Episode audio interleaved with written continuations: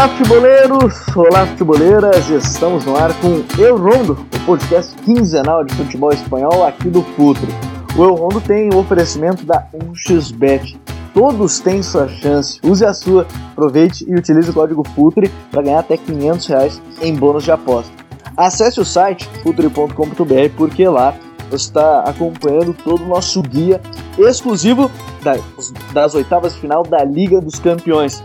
Acompanhe também as nossas colunas diárias sobre futebol brasileiro. Faça parte do Futre Club pelo apoia.se barra Futre por apenas 12 reais mensais. Você tem direito a muito conteúdo exclusivo e também ao bate-papo com toda a equipe do Futre direto para debater diversos assuntos, muitos textos, compartilhando ideias.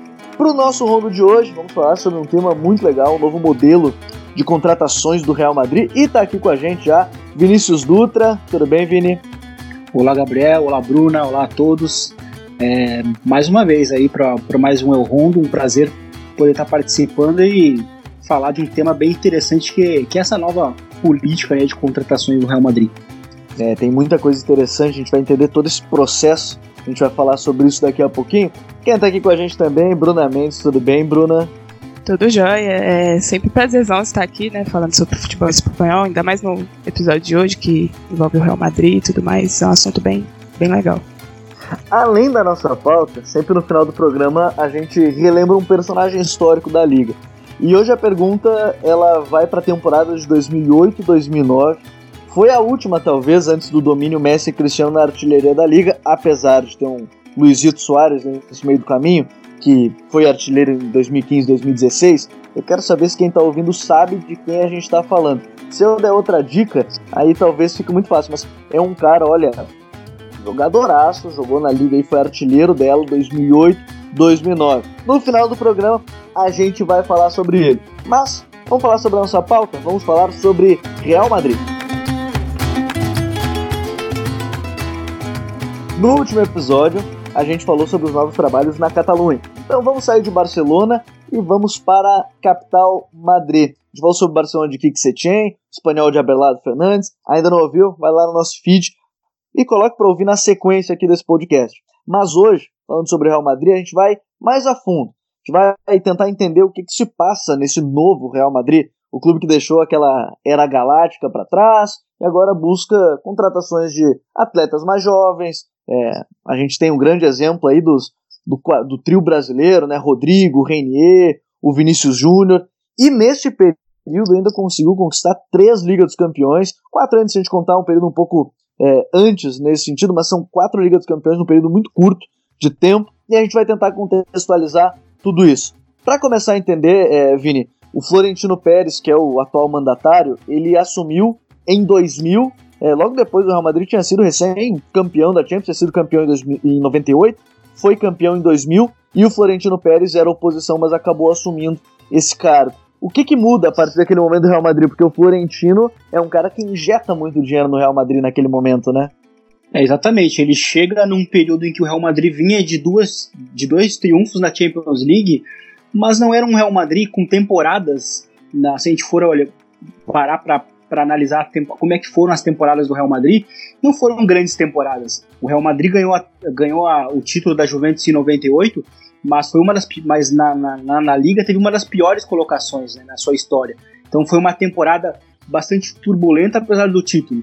Contra o Valência também. O time, se a gente for parar para analisar as temporadas, a, o Valência inclusive vinha de um, de um grande ano em que o título da Champions ele ia basicamente é, coroar né, o, que, o que vinha sendo aquele ano, mas o Real Madrid acabou, é, como em, em, outros momentos da história, é, é, terminando com um título de Champions, né, salvando a temporada com uma Champions League. Isso ocorre muito no, na história do Real Madrid, se a gente parar para analisar. É um time que tem essa, tem essa, é, tem essa identificação muito forte né, com a competição. E, e, e chega o Florentino Pérez para para de fato impactar bastante no mercado de transferências, porque a promessa dele quando ele chegou era de contratar uh, sempre uma grande estrela por janela, né? E ele começa já impactando contratando o Figo, né? Que era o, o melhor jogador do mundo então e que veio justamente do maior rival, o Barcelona.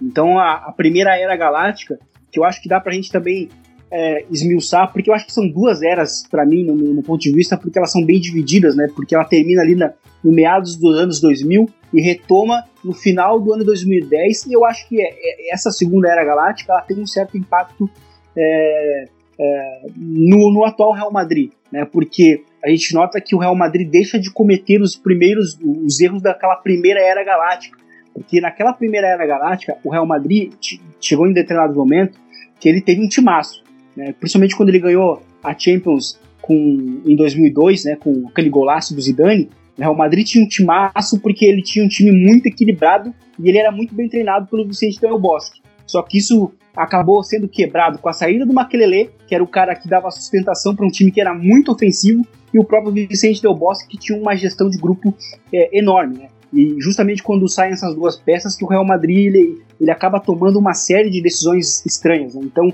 eu costumo dizer que a primeira era galáctica ela é marcada por grandes contratações, mas recheadas também de grandes erros, né? E que acabaram é, culminando para que o Real Madrid não pudesse construir, quem sabe, uma dinastia no início dos anos 2000.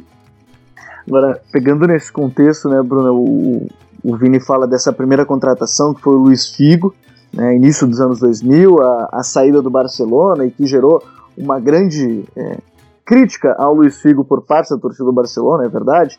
E aí junto vem o Maquelele também em 2000, ele vem do Celta. Aí no ano 2001, já mais uma estrela, né, Zinedine Zidane da Juventus. 2002 vem o Ronaldo Fenômeno, já da Inter de Milão, da Inter de Milão.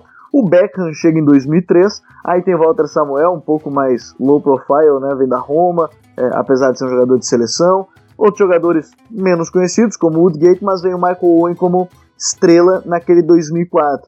2005, aí tem dois brasileiros, Robinho, Júlio Batista e o Sérgio Ramos, que hoje a gente sabe, um dos maiores jogadores da história é, do Real Madrid. Aquele momento, a gente, a gente vê a formação, e, e o Sérgio Ramos está até hoje, mas aquele momento, essa primeira era galáctica, como bem o Vini, Vini definiu, ela dá para dizer que ela foi uma era de sucesso, foi uma era que poderia ser melhor, foi uma era que se gastou sem pensar em muita coisa, Bruno? Então, é, como a gente viu, foram muitos jogadores de alto nível que foram contratados, né? E acho que nisso, obviamente, vem uma expectativa em cima. E acho que essa expectativa é, dá para moldar para saber se foi um sucesso e um fracasso em cima disso. Porque, muito pelo que o Vini falou do, do Del Bosque, por exemplo, a gente vê no Zidane, quando ele, ele é efetivado né, como técnico, depois que o, o, o Benítez foi demitido. Eu acho que toda essa construção é vem muito da expectativa, como falei no início, porque são jogadores de, de como o Beckham, por exemplo, veio de um Manchester United, o Ronaldo da Inter, o Zidane da própria Juventus, são jogadores que já vêm de, de times grandes, então eu acho que a expectativa em cima disso é muito alta, e de qualquer forma, é, acho que a expectativa pode fazer até mal para num, num sentido assim, por é, porque de qualquer maneira, em alguma forma ali, vai decepcionar. Em, em, algum momento vai decepcionar. E a gente vê que o time conquista a Champions ali em 2002 e volta a ganhar só em 2013, 2014. Então, obviamente, esses gastos, assim, se a gente for colocar um, no prazo de Champions, assim, obviamente chega a ser uma, tem uma certa decepção nesse caso. Né? É, e a gente observa quando a gente fala de valores, é, e a gente não fala do valor tão é, atualizado em si, é, com inflação e tudo mais. O Figo foi contratado por 58 milhões de euros, o Zidane por 76, o Ronaldo 43 milhões, o Beckham 35, é, o Robinho foi por 24, né, vindo direto do Santos, o Júlio Batista por 20, é, vindo do Sevilha. Só que aí a gente chega nessa segunda era galáctica porque o, o Florentino Pérez ele sai do Real Madrid em 2006 ele se demite, né, uma palavra pode ser essa, ele acaba pedindo para sair naquele momento, reconhecendo que o clube precisava de uma nova direção e tudo mais, e volta em 2009. E, a, e você, Bruno, citou bem dessa Champions só 2013, mas 2009 a gente já vê, bom, talvez a dupla que mais gerou hype assim, de contratação, que foi a dupla Cristiano Ronaldo e Kaká. Ele prometeu um por temporada na, quando ele assumiu em 2000, mas em 2009 ele foi lá e contratou praticamente quatro, né? Porque Cristiano Ronaldo, Kaká, Xabi Alonso e Karim Benzema. Quatro jogadores para iniciar uma nova dinastia que ele, que ele acabou conseguindo de certa forma, né, Bruno? Sim, se a gente for pensar assim a longo prazo, foram o Kaká foi uma, um, uma certa expectativa além, né, do que ele do que ele fez em campo, mas acho que desses três, o do Cristiano Ronaldo, Xabi Alonso e o Benzema, eles foram fundamentais pela, na, na Champions em Lisboa, e eu acho que o próprio Benzema, é, em, em vista de Cristiano Ronaldo e Kaká, ele é um, um, foi uma contratação subestimada, né, que ele era até muito jovem quando chegou, mas que é o impacto que teve nas Champions seguintes, né, que se você colocar a curto prazo, te, teve uma certa você duvida ali e tudo mais, mas que a longo prazo, até logo um trabalho do Mourinho que é, chegou, foi brilhante e tudo mais, só que não conseguiu a, a final da Champions, né, que esbarrou no Bayern na no disputa de pênaltis. Então eu acho que a longo prazo é, é, essas contratações de, de 2009 eu acho que foram é, pontuais assim, né? Porque o Cristiano Ronaldo é um, um dos maiores jogadores, se não o maior jogador do, do Real Madrid na história, então é, tem um certo impacto a longo prazo, né? Porque de qualquer, igual como você diz, de qualquer forma ele conseguiu, ele teve um objetivo ali, ele conquistou esse objetivo, querendo ou não, sendo muito depois, mas conquistou, né?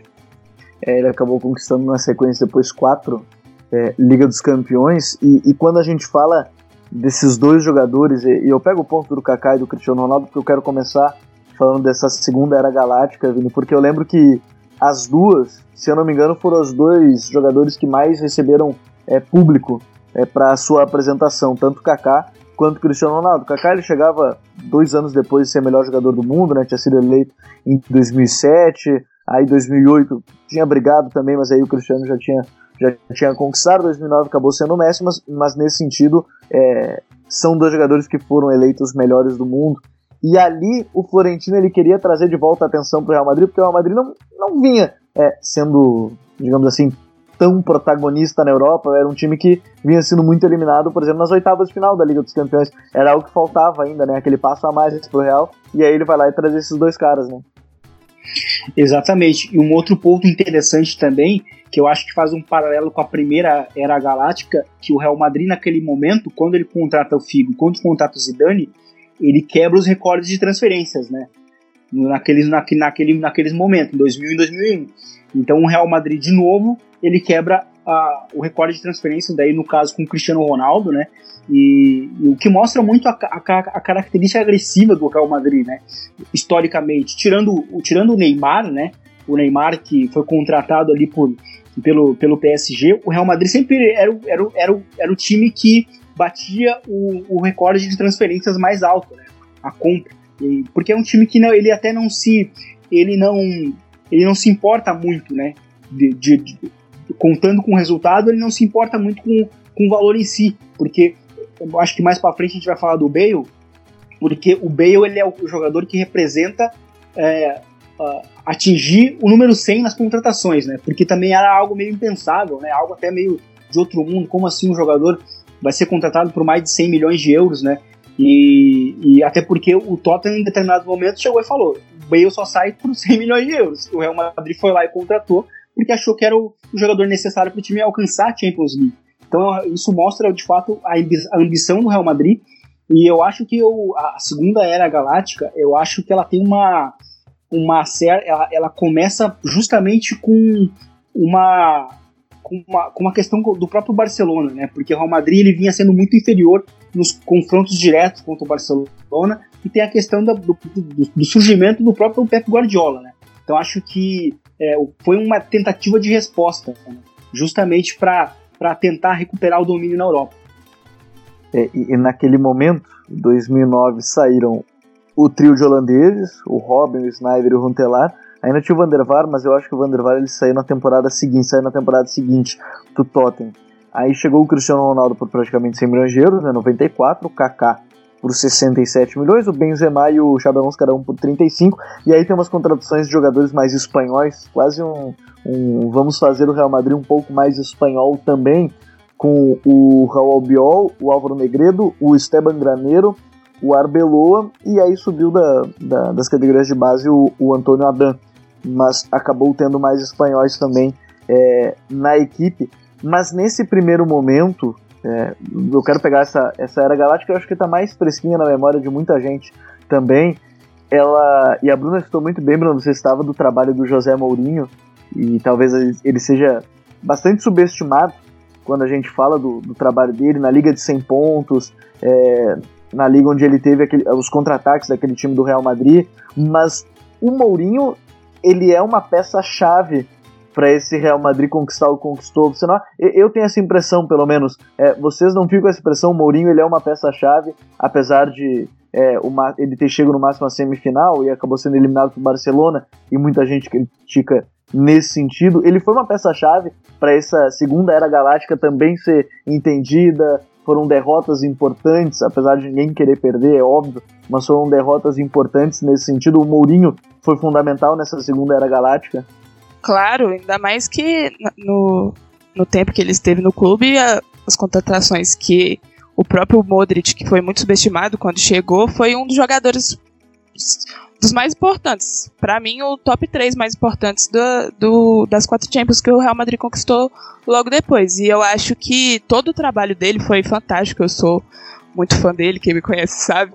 E eu acho que eu vejo no, no que ele fez, a revolução que ele fez, que o, Real Madrid não passava das oitavas e, e passou do próprio Lyon, que tinha sido o que tinha eliminado o Real Madrid na temporada anterior. Eu acho que toda essa mudança de atmosfera foi fundamental para os próprios jogadores que estavam ali e foram é, campeões lá em Lisboa. Então, tipo, é, toda a temporada dele foi muito brilhante. A temporada do, da Liga dos Recordes e tudo mais, eu acho que só não foi coroada com esse título de Champions, mas que para um Real Madrid, como a gente pode ver, o Ancelotti logo depois de ser campeão na temporada seguinte não consegue nenhum título e é demitido. Eu acho que esse é, nesse quesito de tem que ganhar título toda temporada, eu acho que pesa bastante no, no que o trabalho do Mourinho veio depois da demissão dele, né? Eu acho que todo o trabalho dele foi brilhante e, e não foi coroado com uma Champions, que é uma coisa super importante dentro do Real Madrid, como a gente sabe, vê nos últimos anos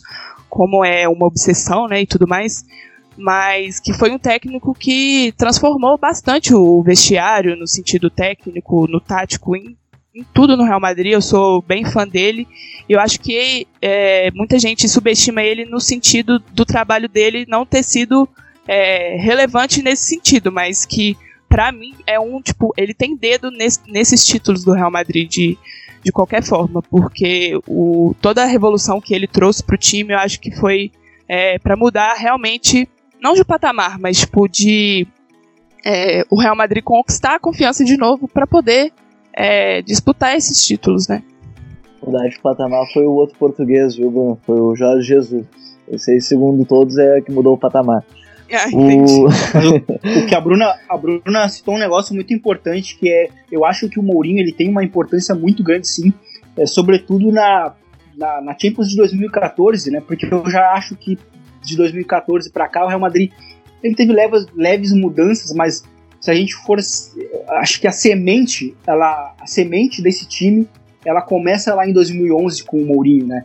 Acho que é, é, não tem como, como desassociar, porque ele começa de fato, ok, o primeiro clássico dele contra o Barcelona ele toma uma, uma surra, né?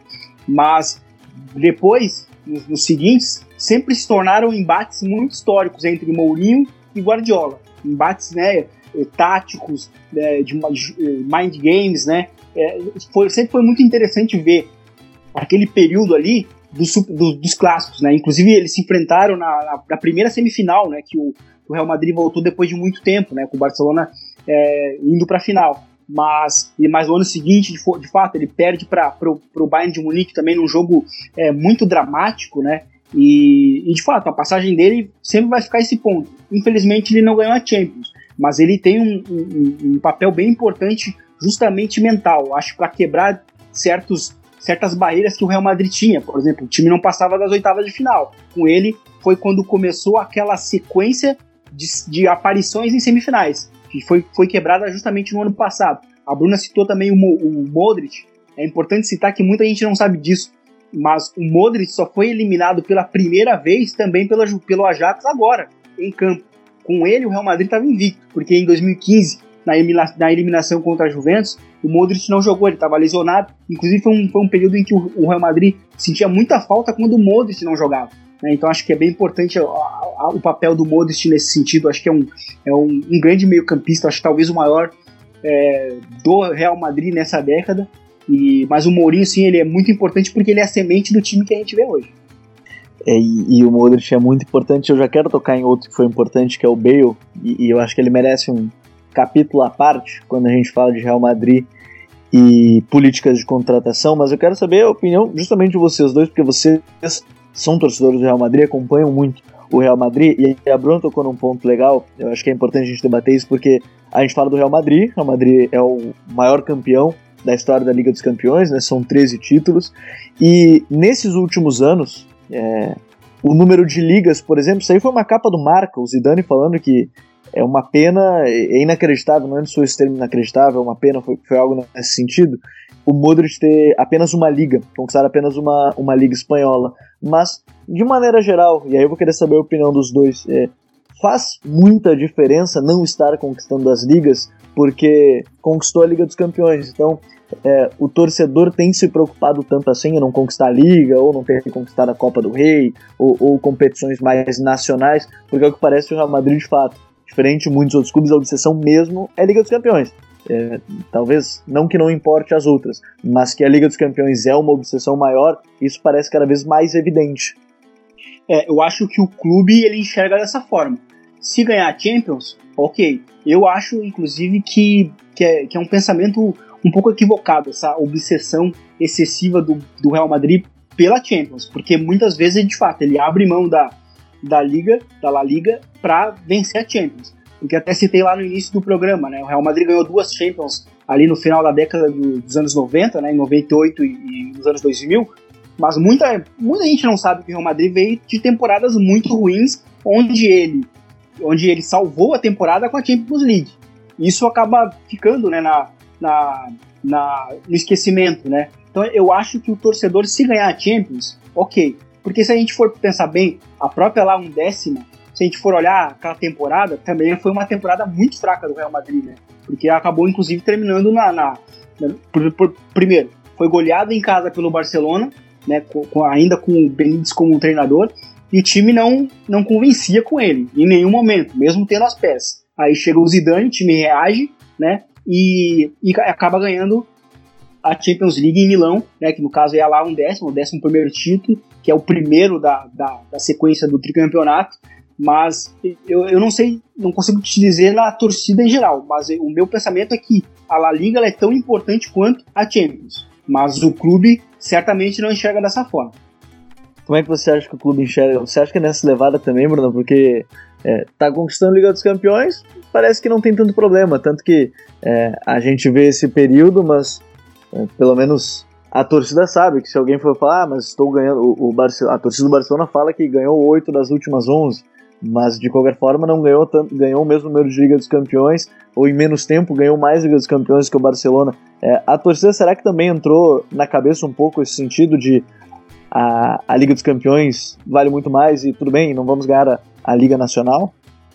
É, acho que a própria a última Champions conquistada foi um exemplo disso, né? Porque a temporada é, foi um marco de um time muito irregular e que aos trancos e barrancos foi passando de fase, passando de fase, chega numa final e, e, e ganha. Eu acho que a liga é, é, o desprezo é ele é meio é estranho porque a liga é um, é um, um campeonato de pontos corridos se você analisar bem, quem ganha a liga é um time extremamente regular. E eu acho que a regularidade é, tipo, fundamental num time.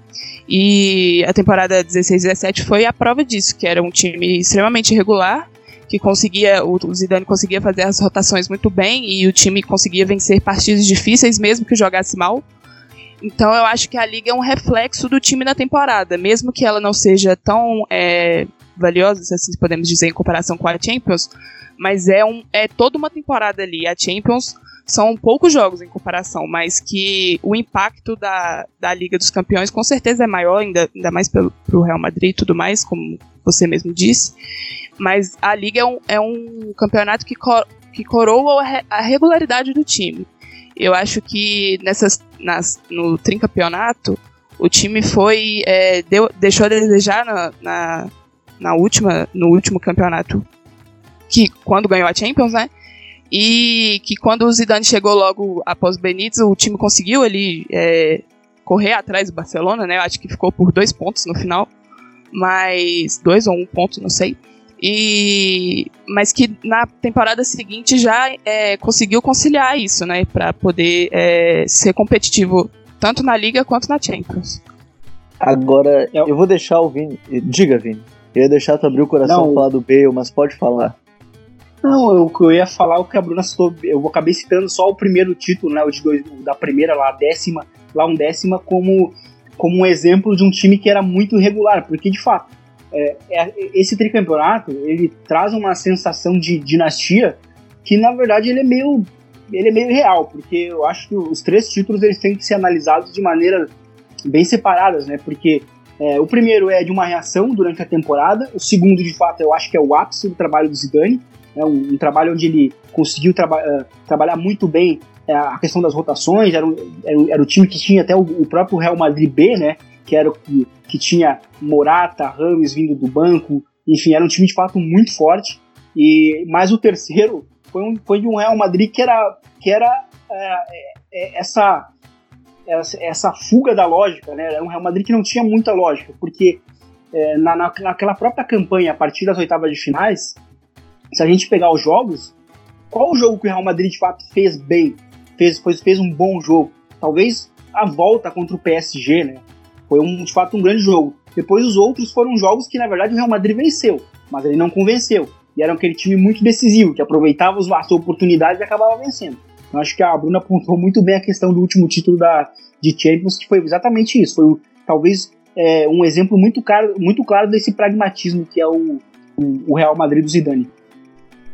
E antes da gente chegar no novo Real Madrid, ou o futuro do Real Madrid, com, com tantas contratações, mas de jovens, diferentes desses outros períodos galácticos, é, eu, eu, deixei esse período para falar um pouco mais sobre o Bale, porque, como o Vini falou logo no início, ele foi o cara que quebrou a barreira dos 100 milhões de euros. E aí todo mundo esperava, pô, o Real Madrid gastou 100 milhões de euros numa contratação. É, muita gente diz que o Bale talvez não tenha dado certo é, no Real Madrid, ou talvez entre no ponto do, do, da questão comprometimento do Bale. É, muita gente tem marcado recentemente a, a comemoração dele com o País de Gales. Quando ele faz a comemoração, tem a bandeira de Gales, e aí tem ali, né, Gales, Golfe e Real Madrid nessa ordem. É, o Bale, ele é um jogador é, subvalorizado pelo que ele fez no Real Madrid, ou o contexto todo fez com que ele ficasse nesse, nesse ponto, Vini? Porque querendo ou não, ele decidiu pelo menos duas Champions. É, ele decidiu Copa do Rei também, né? O Bartra tá até agora tentando agarrar ele. É, então, ele foi decisivo em diversos momentos, mas parece que sempre faltou algo mais pro Bale. É, isso acontece de maneira geral? Faltou algo mais pro Bale? Eu acho que é um pouco dos dois. Eu acho que é um pouco de carisma também, né? Porque o Bale tá todo esse tempo no Real Madrid e ele não mal fala espanhol, né? Então faltou um pouco talvez de desse envolvimento além do campo. Porque, de fato, eu acho que a resposta dele em campo, poucos jogadores deram, né, como ele. Então acho que no, no, trio BBC ali, por exemplo, na campanha do primeiro título da lá décima, do trio BBC, naquela campanha que o Zidane chegou, é, o Bale foi, para mim, sem dúvidas, o mais desequilibrante naquela campanha. Né? Inclusive fazendo o gol da classificação para a final, né? Contra o Manchester City. Depois, ele não foi importante no bicampeonato, porque foi um momento que ele até perdeu tempo com, algum, com lesões, e, e, foi uma temporada em que ele também não vinha bem, mas que o Zidane, muita gente também esquece disso, antes do Zidane de fato bancar o Isco como titular, o Zidane insistiu muito no Bale, mas o Bale não deu a resposta, depois ele sofreu uma lesão que acabou facilitando que o, que o, que o, que o Isco se tornasse efetivamente titular, e aí na, na final, né, contra o Liverpool, ele de fato faz aquele golaço de bicicleta, depois faz aquele gol né, no frango do, do, do, do Karius também. Enfim, foi o cara que acabou desequilibrando, né? Mas ele é um cara que, que ele, ele acaba sendo, de fato, sendo muito esquecido pelos, pelos méritos que ele teve, né? Porque naquela Copa do Rei também ele foi, ele foi o jogador mais desequilibrante, né? Num jogo que o Cristiano Ronaldo, inclusive, não jogou. E, mas que ele também é um cara que, nos momentos em que ele deveria se preservar um pouco mais, preservar essa imagem, ele acabou não, não conseguindo, né? Justamente esse, esse caso da bandeira acaba sendo bem emblemático. Mas ele, eu acho que isso, inclusive, essa saída dele turbulenta, que, já é uma. A, a situação dele no clube já é uma situação de final de ciclo, né? E é inclusive uma situação de final de ciclo que está se estendendo há pelo menos mais de um ano. Parece uma sensação de quase um ano, né? E eu acho que isso aí no final é o que vai acabar contando e muita gente vai acabar esquecendo os méritos que ele teve em campo. Fica essa sensação, é o próximo passo agora é mesmo Bale se despedir e vai se despedir com Champions sendo decisivo, né, Bruna? Sim, sim, igual o Vini falou, ele é um, um, um jogador que é, sofreu muito com lesões e essa relação é, com a torcida eu acho que é, enfraquece todo esse discurso, né? E muito por ser um pouco dos dois, porque todo o contexto também ajuda para isso, porque ele foi um jogador de 100 milhões e já chegou na temporada é, fazendo gol no Barcelona na final da Copa do Rei e também jogando pra caramba contra o Atlético Madrid na final. Então acho que todo esse contexto é ajuda e atrapalha, né? Porque é, ele acaba sendo subestimado nesse sentido, porque se você for parar para pensar é, nas Champions passadas, é, ele foi um dos jogadores mais importantes. Nessas quatro Champions, para mim, ele foi fundamental em três. Tipo, é, desequilibrou bastante. Então, é, acaba sendo subestimada essa passagem, mas, é, como o Vini disse, é, o próprio, a própria relação com a torcida, nesse sentido de. É, parece que ele não se sente em casa, não sei como, como ele lida com isso, mas é, realmente é, parece um fim de ciclo. Acho que até é, quando, na janela que o próprio Cristiano Ronaldo saiu, eu acho que ali, se o Cristiano Ronaldo não, permanecesse no time, eu acho que até o Bale mesmo poderia sair. Até acho que muito pelo Zidane é, pedir demissão, acho que é, fortaleceu o Bale dentro do, do time por, é, por, até a relação deles, né, que era bem contestada pela final, que ele ficou é, chateado por não ter entrado como titular e no final das contas entrou e fez dois gols. Mas é, é uma situação conturbada, né? Porque não é além das quatro. É, é além das quatro linhas, na verdade. E pra gente chegar nessa reta final de Real Madrid, ou o novo Real Madrid, a gente chega nas últimas temporadas e aí eu vou pegar aqui algumas contratações que eu acho que representam um pouco mais o que, que tem acontecido. Hazard à parte, 100 milhões de euros. É, o Luka Jovic, um jogador jovem, 60 milhões de euros. Éder Militão, também outro jovem. Ferland Mendy, Rodrigo, Reinier, isso na última temporada, além do, do Takefusa.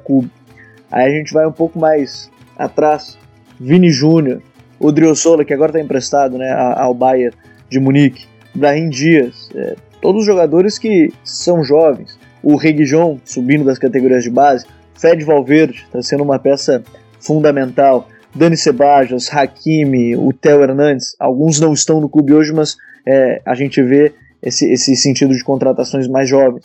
E talvez um dos grandes expoentes, porque foi ele chegou a jogar pelo profissional do Real Madrid, foi contratado muito cedo, muito cedo, que foi o Martin Odegaard, e hoje ele está jogando muito bem na equipe da, da Real Sociedade, tem sido decisivo, tem sido importante, e muitos torcedores querem ele logo nessa próxima temporada, apesar do empréstimo ser de duas temporadas com, com a equipe basca. É, esse processo é, o, o Florentino Pérez está vendo que ele pode ter um futuro melhor ainda se ele contratar jovens. Ele viu que esse é o caminho, porque talvez não seja o caminho dos galácticos, gastar até mais, o mercado está cada vez mais inflacionado.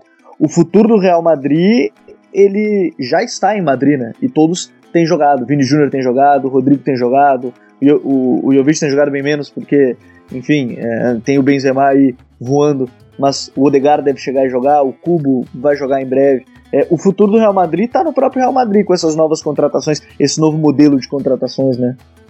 Com certeza. Mas eu acho que isso veio é, de uma forma atrasada, assim, porque conforme o time foi ganhar nas Champions, é, foi mexendo muito pouco ali no elenco. E eu acho que quis é, renovar tudo de uma vez. Eu acho que percebe isso muito na última temporada, né? Que o Florentino entende, na cabeça dele, ele entende que o time é, permaneceria competitivo da forma que estava ali. E eu acho que foi o principal erro, assim, para o desenrolar da, da última temporada, né? Que o time chega nas oitavas e é eliminado pelo Ajax em pleno Bernabéu.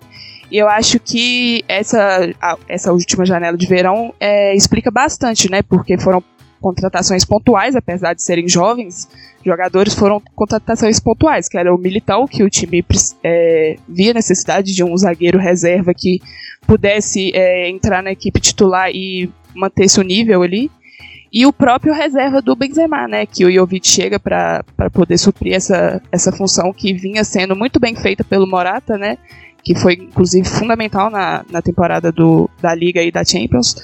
E o, Men, o próprio Mendy, que é, a gente viu o Marcelo sendo incrível nas, nas três Champions, na, na própria última, na, na, na décima que ele fez o gol, inclusive, é, eu acho que toda essa renovação ela poderia ter sido feita aos poucos, mas é, como o time estava ali sempre ganhando a Champions e tudo mais, eu acho que é, estagnou ali e falou assim, não, vamos mexer pouco para poder é, deixar ali, né? Pra, achar que o, o próprio Zidane, depois que ganha o, o, o doblete, ele, ele manda embora jogadores, como o Rames, por exemplo, o próprio Pepe sai. E o time sofre bastante, porque o, o, o fundamental para aquele doblete foi exatamente a rotação da equipe. Ele conseguia é, colocar jogadores saíam do banco e conseguiam manter o nível. Então eu acho que esses próprios jovens chegando, por exemplo, próprio Vinícius Júnior chegou já na primeira temporada é, com um time totalmente é, desestruturado, né? Porque é, perdeu o Cristiano Ronaldo, o próprio Zidane saiu, então foi uma, uma reformulação ali que a gente ficou é, sem entender muito bem como o, o, time ia lidar com aquilo. Eu acho que o Vinícius Júnior é uma prova disso, porque ele chega para jogar numa equipe assim e consegue destruir. Tipo, o próprio, o próprio Lopetegui, que não, não dando minutos para ele. Eu acho que, inclusive, se o Lopetegui é, usasse ele mais, é, poderia até ficar, ter ficado mais tempo na equipe. Eu acho que é um dos motivos dele ter sido demitido, um dos, né? Porque foram alguns. Mas o Solari chega e coloca o Vinícius Júnior para jogar e o Vinícius Júnior corresponde. Todo jogo ele tá ali e a torcida gosta pra caramba, pra caramba dele.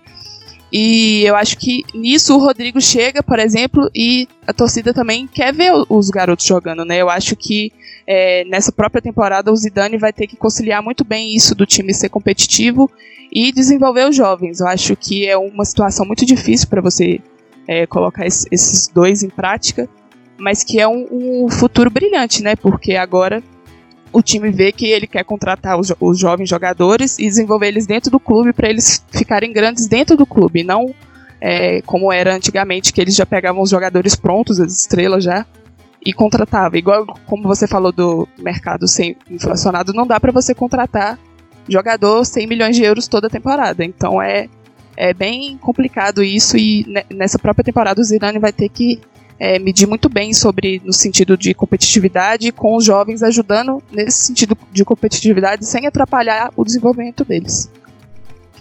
É, e, e, tem, e isso é muito legal, Vini, porque é todo um processo, bem como a Bruna disse, é um processo, não tem como gastar 100 milhões de euros a todo instante. Se gastou com Hazard agora, não sei se vai gastar na próxima janela, e, e são tantos jovens. Acho que o Fred Valverde ele serve de exemplo bastante porque ele tem jogado, assim como o Vini Júnior, com, com mais frequência, o Rodrigo.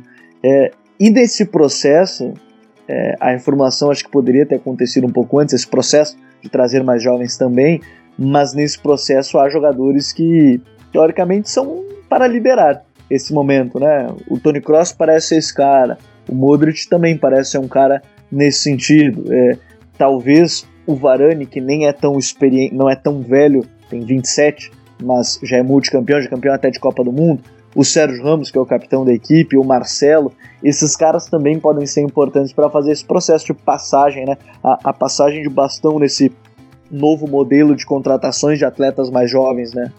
Sim, é uma acaba sendo natural, natural, né? Algumas trocas. Eu acho que a gente pode fazer um paralelo aqui com o próprio Casemiro, porque o Casemiro ele ele chegou do Real Madrid, aí ele ficou um tempo no próprio Castilha, que é um processo que o Real Madrid de 2014, 2015 para cá tem feito muito de pegar esses jovens talentosos, botar no Castilha. Se, se surge uma oportunidade de ou talvez jogar no time titular ou de ser emprestado, ele busca um empréstimo. Né? Como foi o caso do próprio Casemiro, passou uma temporada emprestado no, no Porto. Aí ele voltou e ele se tornou titular, mas um tempo depois, né? E, é, e, era uma, e era inclusive uma, uma posição que o Real Madrid necessitava, né? Porque era, era uma peça que precisava dar o equilíbrio para o meio de campo do Real Madrid, que naquele momento era um Real Madrid que em muitos momentos jogou com Toni Kroos, Rames e Modric. Então era um meio campo que precisava ter um, um pouco de peso maior, uma capacidade de desarme, né? E que o Casemiro conseguiu é, fazer. E aí mais tarde o Real Madrid conseguiu montar aquele que a gente pode chamar de o melhor meio campo do mundo, né? Que foi o que dominou a década ganhando três Champions, né? E então assim esses empréstimos também acabam sendo importantes, até porque eu acho que o Real Madrid, de uma maneira geral, ele até não, ele não é o melhor destino para esses jovens, em muitos desses casos, porque não é um clube onde vai ter a paciência necessária. O Zidane não é o treinador que tem essa paciência necessária para desenvolver o jovem atleta, como a gente, a gente pode ver. O próprio Vinícius Júnior, ele é um jogador que a gente nota que o, o Zidane não tem uma confiança plena nele, porque ele aparece em determinados momentos do time titular, aí some, aí aparece de novo, e sabe, ele, ele, não, ele não parece ter muito convicto, a não ser tirando o próprio Federico Valverde, que foi um jogador que, dentro de uma ideia que, que bastante, bastante diferente do que o Zidane tem trazido para essa temporada, nesse retorno, que é uma, uma, uma ideia de pressão alta, agressiva, o Federico Valverde encaixou demais. E aí ele acabou se tornando uma, uma peça em que ele, se obrigou a ser escalado pelo próprio Zidane. E foi, ele acabou encaixando sendo uma peça muito importante nesse sentido. Mas outras peças, a gente pode até citar em que alguns jogos importantes elas não aparecem no time titular, como o Rodrigo, como o Vinícius, porque se a gente for ver bem a final da, da Supercopa, eles não foram titulares. Então, foi aquele Real Madrid sem atacantes, né? Que só jogou com o próprio só, só o próprio só o, sem nenhum atacante. Foi um Real Madrid que jogou com com o próprio Federico Valverde aberto pelo lado direito e o Isco pelo lado esquerdo. Era um Real Madrid muito dos meio-campistas, né? Então acho que às vezes a gente pode até acabar é, abrindo né, esse, essa discussão que é bem importante. Será que o Real Madrid é bem o destino ideal para esses jovens? O próprio, o próprio Odegaard passa por esse processo, né? Ele passou por dois empréstimos até. Uh, praticamente a gente sabe que ele vai voltar e vai ser, ser utilizado na temporada que vem. Mas ele passou por dois empréstimos, né? Um pelo por Herenvin, depois o outro pelo Vitesse e agora pelo pela Real Sociedade, ou seja, passou por três empréstimos antes de retornar para o Real Madrid. É, e a gente vai falar muito ainda sobre esse processo que vive o Real Madrid, esse novo Real Madrid. O futuro me parece bem promissor, são diversos Opa, jogos aí com, com muita qualidade. Diga, Vini. E outra coisa que a gente também pode levantar aqui, abordar, é a questão seguinte, porque o Real Madrid ele, principalmente no momento de, de mudança né, de política, de contratação, perfil, eu acho que sempre abre também a curiosidade, porque o Real Madrid também não deixou muito claro, ele não deixa muito claro quem é essa figura por trás disso. Quem é essa figura por trás das contratações? O Real Madrid nunca deixou isso muito claro. Quem é o diretor esportivo? Né? Porque essa figura lá, aparentemente, ela não existe dentro, da, dentro do clube, como existe em outros, em outros clubes, como no caso da Inter, com o Marota, que é o, que é o responsável, né? E que antes foi o cara que também foi responsável lá atrás por e a Juventus, né? E, ou então o Ed Woodward, que fica ali no Manchester United, né? Que são as figuras mais importantes. Enfim, o Real Madrid ele não tem essa figura, né? E aí eu acho que até uh, a gente pode, se a gente entrar no site do Real Madrid, existe ali o organograma do Real Madrid. E até em entrevistas passadas, o Zidane, o, o Florentino Pérez foi perguntado, que a gente fala assim, ah, o Florentino contratou mas na verdade, muitas vezes não é ele o cara para fazer essa contratação. A gente fala muito mais isso mais pela, pela mania, né? Ou justamente pela figura mais conhecida que, tem, se tem ali dentro.